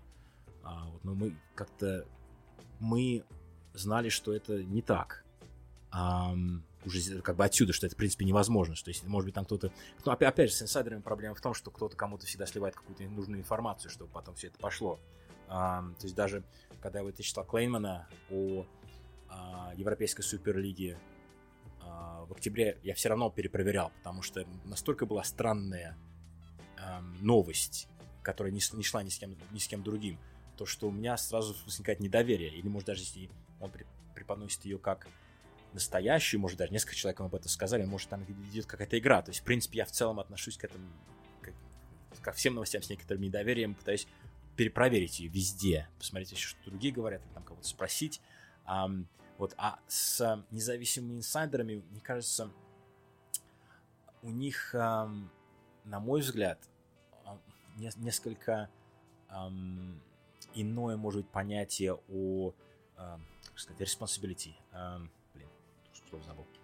Ответственности, Ответственность. за эту информацию, да. То есть, а, а вот чуваки, которых пере, пере, перечислил до этого, вот о чем я, на, на, на что очень сильно нажимал, то, что вот у них ответственная проверенная информация. А, поэтому я могу ее как бы воспринимать э, без, без дополнительных фильтров. И мне это делать проще, чем читать там, читать там целую ленту новостей от романа и думать, м-м, какая из них правда. А вот это интересно, вот правда ли это. А, вот так что поэтому я к инсайдерам отношусь эм, к независимым инсайдерам я отношусь как-то более с опаской, может быть, не уделяем такое количество времени, как остальные, потому что, конечно, там кинешь какую-то новостную бомбу, там 50 тысяч лайков, там 100 тысяч комментариев, конечно, выглядит очень круто, но потом, может быть, этого получается шум из ничего. А, и, конечно, я считаю, что, может быть, есть некоторые действительно, которым действительно надо на чем-то хайп хайпануть, и, и потом уже не важно, насколько это правда или неправда. Кстати, насчет романа добавил бы то, что его, ну, когда партия переходила в Арсенал, Роман написал то, что этого не будет, а Арсенал, инсайдер Арсенала, а, какой-то арабский источник, AFC Bell, который тогда и стал популярным, первым написал то, что а, партии переходят в Арсенал, вообще первым, то есть mm-hmm. это, до этого был такой непонятно кто, этот AFC Bell, а потом они пишут о том, что партии переходят, и это оказывается правдой. И вот хотел бы спросить, а откуда вообще вот такие вот неизвестные аккаунты, то есть у них было там несколько тысяч подписчиков, но не более, не были популярными, тем более на арабском пишут. И тут бац, они первыми выкидывают бомбу, и это оказывается правдой. Вот откуда они вообще могут брать сведения? Ну, если вот как, у них как, нет какой-то сети своей. Как я это понимаю, у них может быть просто какие-то точечные то, то, то есть у них есть, может быть, один-два человека, которые вот в этот раз оказались в очень хорошей ситуации, чтобы быть хорошо знакомы с переводом, э, с, с переходом там, условной партии. Вот, опять же, как, как это происходит. Э, вот, например, помните, когда э, перешел Эмери, Эмери перешел в Арсенал. В тот день люди писали, 100% были уверены, что, что, перех, что переходит э, что приходит Артета в тот момент. Они писали там, там и потом буквально за два, за два часа все изменилось, там народ звонит всем, как, что вообще, откуда это вообще, как это произошло, вообще откуда пришел Эмери. Все сто процентов были уверены, что сейчас вот-вот будет Артета. То есть это, это может быть измениться в последний момент очень сильно. Опять же, все сразу всем обо всем не расскажут. И опять же, может быть, иногда получается, что везет, что ты оказываешься в правильное время, в правильном месте. Вот, например, я не знаю, даже я возьму, я возьму себя а, с а, вот с этим с Евро 2016. В Англии почему-то никто вообще не обратил внимания на то, что э, в Марселе будет полный бардак. Они просто об этом не знали ничего. ничего. Я как сказал, ребят, там что-то будет что-то не то. Я никакой не инсайдер, но я просто как бы следил за информацией несколько так, как в Англии больше никто не следил. Эм, иногда, может быть, и повезет просто. Иногда там же была, была ситуация в Ливерпуле очень смешная. Когда же это было? Лет 10 тому назад. Был какой-то аккаунт, который очень аккуратно вроде бы сливал информацию. А потом оказалось, что чувак просто очень аккуратно фильтровал новости. И как-то он там какие-то алгоритмы вычислил вообще, что может быть более правдой, что может быть менее правдой. И у него просто получался как бы educated guess а каждый раз. И как-то даже он довел это до такого, что э, там народ уже очень сильно занервничал. В конце концов, там все кончилось, по-моему, большой трагедией. Его, по-моему, вы, вывели на чистую воду, и он как бы, закрыл свой аккаунт и так далее. Но у него не было никаких инсайдов. Он просто, э, он просто очень аккуратно вычислял, значит, какая новость будет вероятнее, что она будет правильнее, чем другая. И у него как-то очень здорово это получалось, вообще без всяких инсайдов. Вот, так что мне кажется, да, и, то есть, когда какой-то рандомный аккаунт вдруг выкидывает какую-то информацию, может быть, с одной стороны, они очень здорово а, там что-то предугадали, а с другой стороны, просто вот в этот момент их там один контакт оказался в правильном месте. Хм. Окей. А... Александр, вот угу. хотел бы дальше развить разговор, а, уже немного про нашу журналистику поговорить в сравнении с а, английской. То есть а, на английском ТВ мы видим Невио, Каррагера, там Анри иногда приходят, там Ширер, Линекер, ну, угу. и все это выглядит интересно классно, интересно. Угу. И просто даже вот в отрыве даже от футбольного матча их просто смотреть, слушать интересно. А у нас же, а, допустим, возьмем матч ТВ, они когда зовут, а, ну, не знаю, может, я не имею права критиковать, потому что я сам не там, я вот просто записываю подкаст, но тем не менее, часто они зовут нас там, к себе на студию известных игроков, но когда дело доходит до какого-то анализа и спрашивают, там, допустим, вот почему стоит опасаться своей, допустим, этого игрока? Ну, он может убежать, он там вот э, обыграть может, ну да, его стоит опасаться. Ну и в таком роде, то есть, э, скажем так, э, вообще смотришь, это как, как небо и земля. Вот почему у нас нет как, такого, как в Англии, и вообще возможно ли у нас это? Ну, во-первых, я не очень знаком а, с российским телевидением, потому что у меня просто нет возможности его смотреть. А, то есть я очень мало слушаю комментариев. А, из тех комментариев, которые вот я слышу там с коллег там с Матч ТВ или с Плюса, мне, в принципе, все история сока. А, то есть, опять же, с кем я знаком, то есть мне, мне стили нравится, мне все интересно, комментирует народ по-разному. С точки зрения, если взять аналитику... Да, да, если брать то... вот э, журналистов, то вот, э, профессиональных именно, то к ним вообще вопросов нет. Да, но то есть, если, да, если, если брать бывших из... матча и угу. там... То есть, да, то есть если, если, если брать студии, то вот и бывших игроков, но я не знаю, то есть как это делается. Но, во-первых, эм, если взять Каргера, то есть, во-первых, во-первых, надо иметь в виду то, что Каргер и Невил, они просто, мне кажется, на другом уровне от всех остальных. А, то есть есть, может быть, вам просто не попадаются, есть студии, когда некоторые бывшие футболисты, ну, то есть в Англии сейчас очень, например, не любят Макманамана, потому что ну, считают, что вот он... Ну вот то, что вы только что описали о том, как он говорит о футболе, вот, может быть, применительно к Макманаману, скажем. Его не любят, а, потому что ну, слишком все банально получается. А, Невил и Каргер. Я могу сказать, например, о Каргере, то есть его бэкграунд, ну, он вырос, то есть он, у, у, у него такой фанатизм о футболе а, с детства. То есть он там в пятилетнем возрасте сидел с мужиками в пабе, там слушал, как они обсуждали футбол, а как он вот рос через весь этот футбол в Ливерпуле, как он до сих пор разговаривает. То есть даже я слушал с ним подкаст два часа. Он разговаривал о любительском футболе на Мерсисайде, о том, как он а, там вот, когда был там, молодым футболистам, как все это проходило, там, бывшие его партнеры, которые не попали в большие клубы, там кто-то из-за травмы, кто кого-то просто не получилось, как он об этом рассказал, как он все помнит, он там Васю, Петю, Федю и там из Бутла помнит, там, с которым он пересекался три раза, там, 3, 20 лет назад. Это просто потрясающий фанатизм, то есть я опять же, на Каргер время от времени наезжает то, что он слишком сильно скатывается на, на свою ливерпульность, а Каргера а, это то, что он уникален, но близок к этому. То есть а, такого... То есть вообще, во-первых, он вообще тоже смотрит все абсолютно. А вот ему все интересно. А, вот. И просто, ну, мне кажется, он просто не, несколько уникальная личность, так что несколько нечестно обо всех судить по одному Каракеру. А, вот. Если взять того же самого Ширера. Ширер первый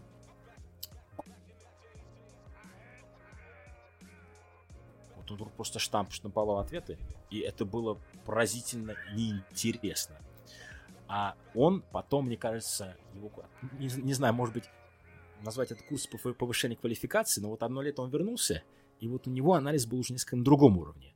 Он у меня был предматчевым экспертом в прошлом сезоне, где-то на Стамфорд-Бридж. Он говорил интересно. А, и он так, он явно думал о своих ответах, и то есть он был собеседником в общем, он, он мне очень понравился.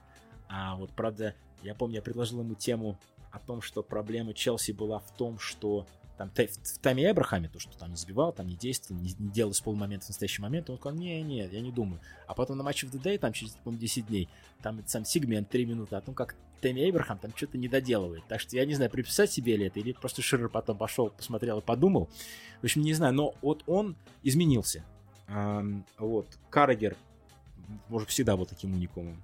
А, вот, то есть я вот не знаю, если сравнивать с ними, опять же, мне кажется, с точки зрения, может быть, финансовой поддержки, то есть я не знаю, как с точки зрения финансов это делать, но мне кажется, вот BBC uh, Match of the Day, ну, это флагманский проект всего канала. То есть это вы вещаете на страну, которая просто фанатеет от футбола, то есть у которой аудитория просто потрясающая. Опять же, этот канал, uh, то есть это страна, где, uh, ну, это одно, а, один, один из немногих футбольных моментов, который попадает на общедоступное телевидение. То есть э, там вообще все в это вложено. То есть э, с точки зрения, там, не знаю, продакшена, может быть, у них там, не знаю, на этом деле работает, скажем, тысяча человек, а может быть, в другой, любой другой стране на этом будет работать 100. Но, конечно, будет несколько другой ауткам um, из этого. Может быть, э, опять же, от этого будет зависеть потом уровень подготовки. Опять же, если взять там бывших футболистов, я не знаю, я я вот писал о Динамо Киев в Спартаке, говорю Словчу. Он был жутко интересен. То есть я, я знаю, что там на российском телевидении к нему разные отношения, там что-то не попасть, скажет что-то, что... Но мне было Словчем, вот, про, не знаю, про старый футбол говорить очень-очень интересно, потому что рассказывал действительно здорово. Вот, так что я не знаю, то есть я, я, я полагаю, что действительно, может быть, э, уровень подготовки бывших профессионалов к телевидению может быть и очень разным, а, и, может быть, в Англии выглядит лучше в Англии, чем в других странах, но, может быть, вы просто не видите там тех, кто, может быть, несколько похуже, и, опять же, может быть, с точки зрения там, финансов и прочих, э, сколько в это вложено, им просто надо как бы, надо соответствовать, может быть, больше, чем в другой стране. Тут, наверное, больше еще проблема в том, что все эти люди, там, Ширер, Линнекер, Каргер, о сейчас говорили, они постоянные ведущие своих программ, именно ведущие, а не какие-то приглашенные гости. У нас же зачастую этих бывших футболистов приглашают э, в программу, дают им, ну, раз там в две недели, дают им 10-15 минут, они не привыкли ни к камере, не привыкли говорить на камеру. То есть, тот же сейчас появляются молодые, тот же самый Андрей Аршавин у нас даже очень классно рассказывает о футболе, очень классно может пошутить, то есть раскрепощен, все здорово у него. Володька появился, да? Вот. Так что тут вот в этом проблема. А люди более старшего поколения, которые к этому не привыкли, тот же, э, если вот сейчас о Ловчеве говорили, да, то есть он уже привык, он уже давно, mm, ну, ему проще. Лет этом говорит, да. Нет, я имею в виду, он э, в, те, в телевизоре давно, mm-hmm. он и в советском mm-hmm. спорте выступал ну, тоже да. в этих mm-hmm. подкастах, э, я видел, и где-то еще, он уже привык, то есть ему просто все доносить, и то есть он такому вниманию, проще формулировать как-то мысли, и при этом у него есть четкая своя именно своя позиция, которую он готов отстаивать. Вот. Не просто какими дежурными фразами, а прямо вот жестко, да, потому что ветеран Спартака, заслуженный и так далее. А остальные очень много у нас тех, кого вот, вот кто вот не, только недавно начали приглашать в студии, и ненадолго, и они вроде и не ведущие, и у них ни опыта такого нет, они не знают, как говорить, что говорить. Не, пос, не поставлена речь у многих, и, то есть, вот и все. Нужно да, отправить просто на курсы к клиникеру, э, к ну, Каргеру, вот просто может, курсы они... молодого бойца. А, а, я, а я считаю, что действительно, то есть я не знаю, какая подготовка вот во всех этих раз, в, в, в разных странах, но я считаю, что без этого нельзя просто взять, я не знаю, бывший и посадить его говорить о футболе, потому что, эм, то есть я, я, я вот обсуждаю, то есть разговариваю о футболе, но я от Сахи, то есть у меня не было никакого ни журналистского образования, ни другого. Но я смотрю на то, как работают профессионалы, я вижу, что их уровень ну, совершенно другой. То есть восприятие, опять же, может быть, сколько времени они могут это mm-hmm. посвятить, как они говорят. А, то есть, например, вот я не знаю, вот э, я об этом раньше не задумывался, но вот я слушаю комментаторов а, вот последние несколько лет там в России и в Англии, но я не могу, то есть я смотрю футбол, я не могу так быстро соображать, чтобы потом еще излагать так чисто мысли. А, там, я не знаю, то есть вот то, что ребят там комментируют там даже на клубных каналах или там просто взять любой матч, а, а вот, я вот слов не, не, не найду. То есть, меня посадить там за микрофон, а, я не знаю, сколько лет мне придется тренироваться. Опять же, я считаю, что у меня слишком скудный русский язык, скажем. А, может быть, там уже за 30 лет отсутствия и так далее. То есть я, у меня просто языка не хватает, например, чтобы комментировать футбол по-русски, особенно так быстро соображать. То есть я, когда вот готовлюсь там к подкастам, мне надо готовиться. То есть я не знаю, там ребят приходят, а я просто когда на студии делали, кто-то вообще без листа. Я там пишу там все там полный блокнот каких-то там заметок и чего-то. Может быть, я потом из них использую 5%, но мне так более комфортно. А вот, потому что мне просто надо готовиться. У кого-то может просто этого времени не быть. Опять же, поэтому я, может быть, не хожу на подкаст каждую неделю, хотя хотел бы. Потому что я просто знаю, что у меня, мой уровень подготовки не будет соответствовать. А учитывая, где я и где они, вот мне надо вот лишнее там сколько-то время, чтобы подготовиться, и опять же, чтобы оставаться интересным, как, чтобы иметь какие-то интересные мысли. А, я каждую неделю не могу какие-то высказывать интересные мысли, может, может каждые, каждые 3-4, поэтому все-таки надо как бы знать свои лимиты. А, и а, вот ситуация, может быть, когда они просто сажают там фут, бывших футболистов в студию, может быть, без особого бэкграунда, а, вот медийного, то, может быть, и да, это может быть выглядит недоделанно. А, вот я, я, я очень давно прошу, чтобы мне рассказали, что сделать лучше там или там и там. И как-то не, не то, что народ не очень советует, но может народ просто не очень задумается, а там разберешься. Вот, потому что для них это, то есть а, они профессионалы, они уже как бы у них в крови это. А вот, может быть, те, кто не профессионалы, может быть, им как-то сложно разобраться. Мы вас прекрасно понимаем, потому что мы сами в такой ситуации. Мы все трое не ну. журналисты профессиональные.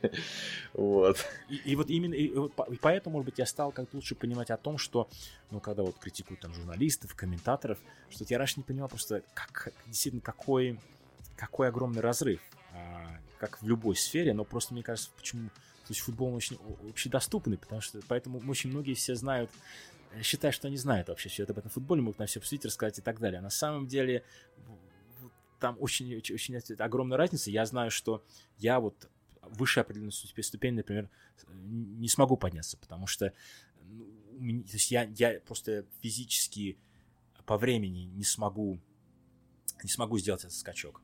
А, вот. И а, а те, которые вообще этим занимаются, когда они считают, что они там могут кого-то переговорить, кто там идиот или вообще и, и так далее и тому подобное, они, мне кажется, просто не задумывались о том, сколько в это входит работы, а, сколько э, в это входит образование а, и насколько все это сложно. Ну, Кстати, я бы еще, может быть, добавил бы еще такую деталь, что вот в Англии и сами ведущие, бывшие футболисты, да, хорошие, и в гости к ним приходят такие же, либо действующие даже футболисты, либо бывшие. То есть они все на одном как бы языке, на одной волне.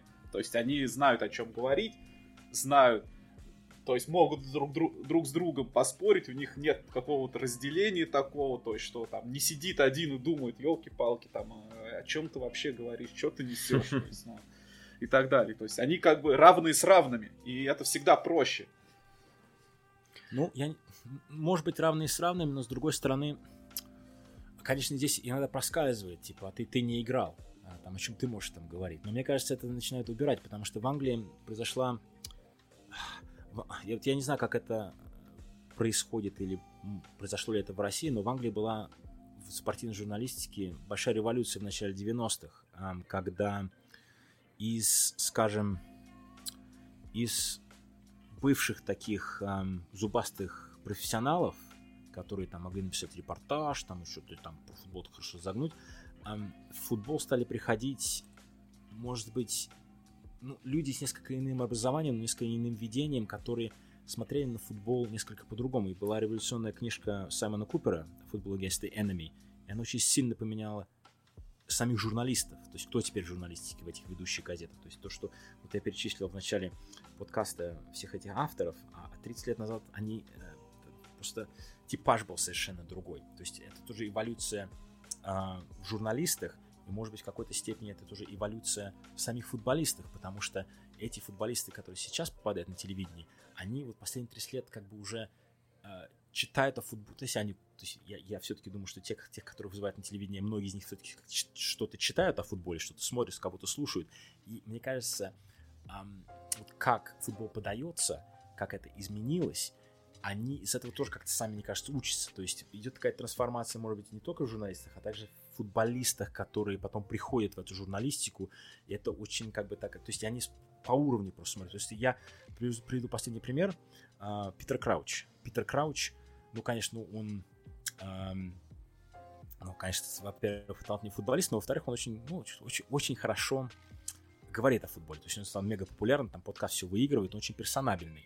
Но, например, когда он э, рос, был пацаном, он смотрел газету «Футбол Италия», когда в 92 году у нас с телевидения в, в, в Англии пропал футбол английский, но появился итальянский, потому что Газа поехал в Италию, э, и с ним поехал э, Джеймс Ричардсон, который должен был быть продюсером, потому что якобы они думали, что Газа будет вести про передачи. Ну, конечно, какой Газа мог вести передачи? Джеймс стал ведущим, и Газа стал к нему приходить. Но у, у, у Джеймса был тоже определенный стиль. Он не был а, таким древним футбольным трафаретом. Он садился там на, в пиац, на какой-то пиатце, там в Вероне с газетой «Дело спорт», там мороженым, и стыка рассказывал о итальянской жизни, о футболе, там, Мальдини, там, и устраивал игру слов, к нему приходил там в передачу Баджо или там Виали, они делали какие-то там скиты и так далее. И он как бы... И футболист это смотрит, и Крауч это смотрит. С одной стороны, он смотрит на всех этих великих футболистов и учится у них там техникам, как это матч. А с другой стороны, он тоже смотрит на эту подачу, как чувак говорит о футболе. Это было совершенно новое и иное. И теперь Крауч как бы... Он, э, он это как бы принял, может быть, даже не думая об этом. Но то, как он тебе разговаривает о о футбол тоже как-то не трафаретно. Он очень живый, он очень по-своему о нем говорит. И, может быть, без там, этого итальянского шоу этого бы не было, потому что где-то он это впитал. То есть, то есть я думаю, просто идет такая активная трансформация. Опять же, трансформация а, в этой журналистской жизни из 90-х, как может, после Италии, после чемпионата мира в Италии, которая, может, влияет и на журналистов, и вот на этих игроков, которых приглашают, которые просто учатся тому, что они видят на телевидении, и там на радио, и то, что читают, которые везде, потому что все-таки надо понимать то, что насколько футбольная страна Англия по сравнению с Россией. А, и просто действительно, может быть, так, с, таки, с таким насыщением уровень подачи футбола может быть несколько иным. Хм. Очень интересная история, вау. У меня сейчас просто мозг взорвется невероятно. А, слушайте, вот последний вопрос про журналистику. Не буду вас больше этой темой так мучить, потому что очень много действительно рассказали. А, про понятие кликбейт хочется поговорить немного, потому что а, в последнее время, ну, последнее, это уже достаточно давно это понятие а, напрямую ассоциируется с журналистикой, вообще с, с медиа в интернете в целом и так далее. А, вот очень был показательный кейс э, в групповом этапе Лиги Чемпионов, когда «Зенит» проиграл Брюге, журналисты одного российского издания а, позвонили, значит, Федуну, Федуну просто позвонили на сотовый и попросили вот комментировать, как вообще вам это событие. На что он сказал, как бы это не мое дело, вот когда Спартак будет играть в Лиге Чемпионов, mm-hmm. поговорим. А, и из-за этого, буквально вот из ничего, они создали новость про то, что Федун прокомментировал поражение э, Зенита в Лиге Чемпионов и это по трафику и по количеству комментариев стало в этом как раз таки СМИ на их сайте самой популярной новостью. Э, очень быстро ворвалось топы, очень быстро охватило, а там по факту, когда заходишь в новость, читаешь, что человек сказал, это не мое дело, да, э, и все. Как бы в этом была вся новость, это был такой инфоповод, который очень быстро, ну, буквально завирусился и там продержался, конечно, недолго по понятным причинам, но как минимум трафик на себя очень сильно перетянул. Поэтому а, в целом это прекрасная иллюстрация того, как российская спортивная журналистика, даже на таком довольно привычном уровне, погрязла в кликбейте и погоне за трафиком. И вот у меня вопрос, Александр. А вот возможно что-либо такое вообразить себе в Англии? Условно говоря, есть там журналисты, которые будут звонить предположим, шейху Мансуру или Глейзерам на сотовый, чтобы они комментировали поражение там э, другой команды, и они примерно то же самое скажут, и э, на следующий день эти журналисты выпустят новости. Типа, Глейзеры э, отреагировали на поражение, там, не знаю, условно, там, Сити э, в Лиге Чемпионов и так далее, и смогут для них с такого простого ответа из категории, там, типа, отстаньте, я сплю, или отстаньте, я занят, сделать какой-то кликбейтный заголовок, который еще сильно завирусится. Ну, я, во-первых, я скажу, что я думаю, что кликбейт существует везде. Во-вторых, я просто вижу, как а, пишут статья, например, статьи в местной, там, в локальной газете, там, на веб-сайте локальной газеты из там предматч, из одного предложения предматчевой пресс-конференции. А, там делают, я написал статью. Но, мне кажется, это, это бывает везде. Что я скажу? А, мне кажется, например, Глейзерам или Джону Генри или там Данил Леви просто позвонить невозможно. Вот это, это, кстати, вот, может быть, один может быть, из минусов а, в Англии, то, что а, ну, дистанция, мне кажется, то есть из того, что вот я вижу, делается в России, там, как Нобель, например, ездит со всеми общается, а, мне кажется, дистанция в России намного меньше а, между журналистами и, а, даже, скажем, президентами. А, вот, то есть это все намного accessible. То есть, конечно, может быть, уч- учитывая те деньги, которые в Англии, и как все изменилось за последние 30 лет, это вот это, эта пропасть стала намного больше. То есть э, там, например, если взять Глейзеров, э, скажем, то Джо Глейзер, который, вот, чье заявление о Суперлиге появилось, э, например, на, в Твиттере, ли, в заявлении Ливерпуля, один из, из удивительных моментов был не то, что Джо Глейзер из Манчестер Юнайтед, что его слова были на, в Твиттере Ливерпуля, а тот факт, что вообще его слова были.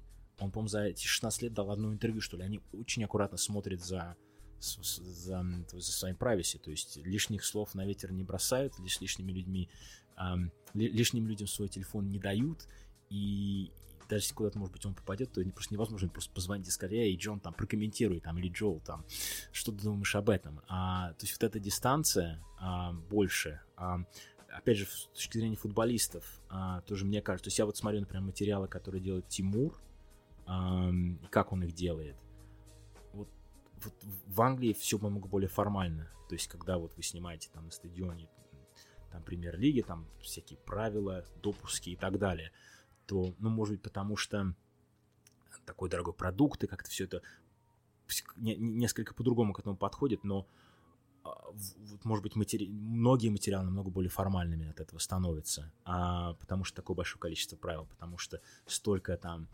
народу смотрит за всем этим соблюдением. А, так что вот да, вот, например, если да, вот после поражения там Юнайтед позвонить Мансуру, ну это просто невообразимо. То есть, если такое произойдет, я не знаю, вообще все сломается.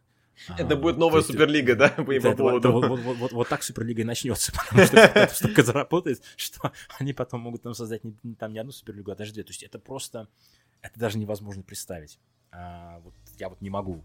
Может быть, там сейчас кто-то поедет и откопает про то, как кто-то кому-то позвонил в 2008 году и, и, и получил комментарий. Но вот это, вот да, когда я вижу такие новости с Фидуна, я, я, я так думаю, вот чуваки, вот, вот, вот могут так сделать. Вот действительно интересно, что вот насколько меньше эта дистанция.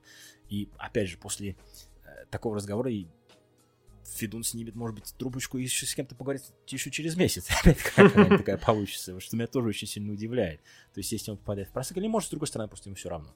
Вот. Но я знаю, что в Англии точно было бы, было бы не все равно. А вот то, что все это просчитывается. Но есть, например, другие примеры. Например, а, там, не знаю, Стив Парриш, он а, президент Кристал Палас. Вот он пришел, поговорил на Monday Night Football, например, Суперлиге и всем остальном. Но он такой тип, мне кажется, быть президентом типа Кристал Палас, это надо очень любить так хорошо общаться с прессой.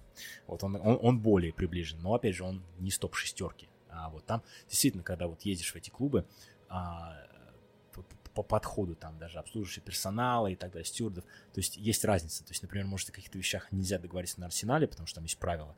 А, например, Кристал Палас можно, потому что там все попроще. А, и там все как-то более, более, может быть, скажем, менее корпоративно. А, вот. А, то есть даже в самой премьер-лиге. Вот. Но в топ-клубах, мне кажется, все слишком все действительно все слишком все очень сильно раз, расписано, разли, регламентировано и да, и поэтому, может быть, в России можно получить более интересную информацию из этого. Даже если потом из этого становится кликбейт, но вот цитату а, сорвать, может быть, в России легче, чем в Англии. Ну все, ждите, сейчас представители этого российского издания послушают подкаст, скоро играет Юнайтед как раз с Ливерпулем. Вызов принят. Отлично, да. Удачи, ребята, да. Последний вопрос, Александр. Да, Мы знаем вот историю такую, что в 96-м году на чемпионате Европы вы попали на стадион, да, где играла сборная России, и выступили стадионным диктором. Как так получилось? В целом там было так. То есть я был в школе, и вот так повезло, что через два года после приезда в Ливерпуль эм, вот на Евро пусть играть сборная России в Ливерпуле. А там, конечно, ну, по-русски-то никто ничего не говорит. Нам там есть какие-то местные были энтузиасты, которые там русский язык там учили. Но я был, а- оказался, я был там единственный, кого пригласили, кто действительно был русским. А, а- а что? В общем, они искали волонтеров а, на, на турнир, и там было какое-то сообщение по радио. И в школе моему учителю математики, там, старшеклассники передали, слушайте, им нужен русскоязычный комментатор. Мы, конечно, очень сильно удивились, русскоязычный комментатор на место радио, вы чего? То есть я позвонил, оказалось, что они искали действительно волонтеров, а я там сидел в отель, провел собеседование, ну, мне сказал, мне 15 лет, А, я там такой прыщавый этот самый а, очкарик, а, вот, сдавал а, экзамены за восьмилетку, а, вот в, в- в то- в то лето, а, вот прям турнир. А, И, ну, слово за слово, они сказали, ну, в общем, то есть там будут какие-то деньги выдавать на поездки, там форму, а также бесплатные билеты на все матчи, ам, которые проходили в Ливерпуле и в Манчестере. То есть группа Россия, Италия, Германия и Чехия.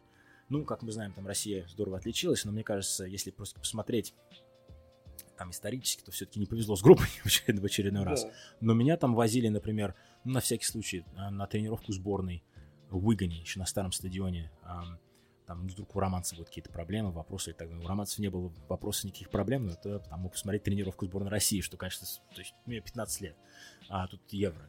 А, вот, конечно, просто потрясающе. А, потом я был на первом матче с итальянцами, а, где я обратил внимание то, что а, сообщения по стадиону ну, русскоязычных как-то пошли поздно.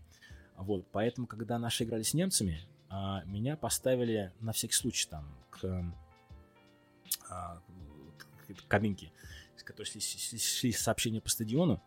А, ну, если вдруг чувак опять опоздает, он опоздал.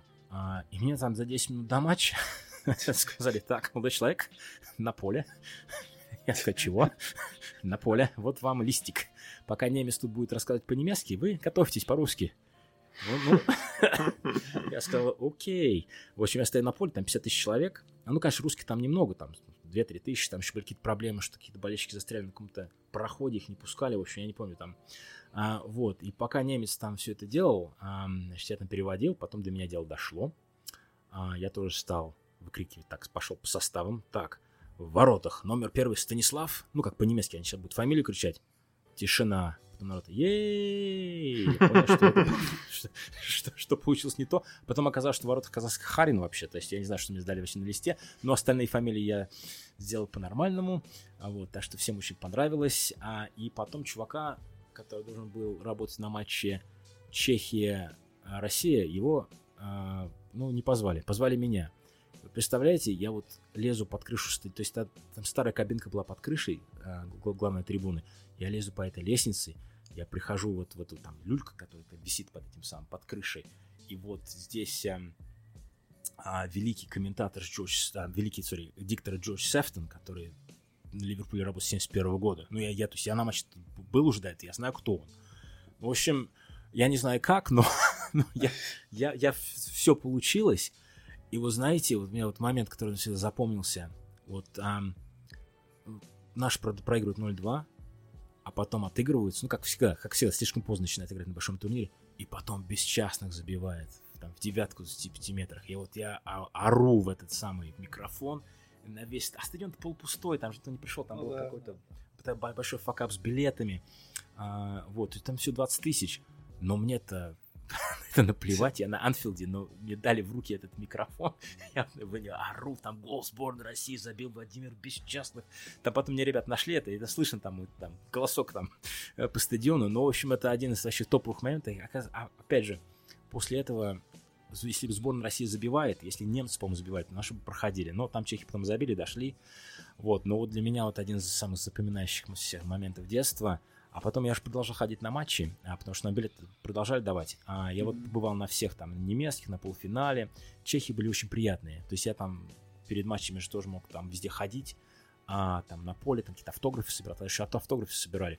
После матча там Россия, Италия, я каким-то непонятным образом пришел там на, в микс-зону, а там, я, я же итальянский футбол смотрю, там Мальдини, а я там какие-то там, там еще там Казираги, и вот они смотрю, и вот я не знаю, вообще попал совершенно в другой мир. Я вот, ну, я пацан там какой-то местный, там, живу на севере Ливерпуля, там, валяюсь там по викендам в грязи, пропускаю по 15 голов. И тут попадаешь вот на это. И, в общем, и там люди, мои ребята там знакомые, в школе вообще поверить не могли. То есть, э, и ну, единственное разочарование то, что я не мог попасть на финал, потому что билет на финал стоил 70 фунтов, надо было за него платить. И билет на поезд стоил 30 фунтов. А вот у меня не было у меня 100 фунтов, чтобы поехать на финал Евро, так что я с тех пор на Евро так пока и не бывал. А вот, но вот у меня потом осталось на всю жизнь. И где-то вот на днях я должен беседовать с Атлетиком, мы будем, а, по-моему, делать какой-то подкаст на, на тему Евро, и вот про Евро 96 я вот буду там рассказать, что там видел, что, что там было, но вот совершенно потрясающий experience. И вот знаете, как получилось, что, может быть, я, если там, там, если было бы 10 лет спустя, если был бы интернет, может быть, я потом это как бы развил в тот момент. Но ничего такого не было, так что вот у меня был этот футбол в 96-м, а потом вот очень много лет футбола, вот никакого такого футбола не было. И только потом, намного позднее, уже как-то в это вернулся. Но вот, может быть, был бы интернет, был бы это 2006 год, может быть, развил бы из этого как-то карьеру потом по-другому. А так получилось такой взлет звездный час, и потом пришлось следующий звездный час и ждать очень много лет. Ну, это круто, это круто. Это, наверное, мечта каждого там, ну, пацана, каждого подростка, то есть побывать на таком, причем в самом, скажем так, в самой гуще. В таком, тем более в те времена, тогда это было сложно, гораздо сложнее, чем сейчас. вообще, конечно, круто. Ну что ж, а, друзья, спасибо, что были сегодня здесь. Я думаю, на сегодня, пожалуй, все. Александра мы так очень сильно уже заняли. Очень много интересного вообще очень много пищи для размышлений вы нам подарили, на самом деле, и, безусловно, очень интересную историю сказали.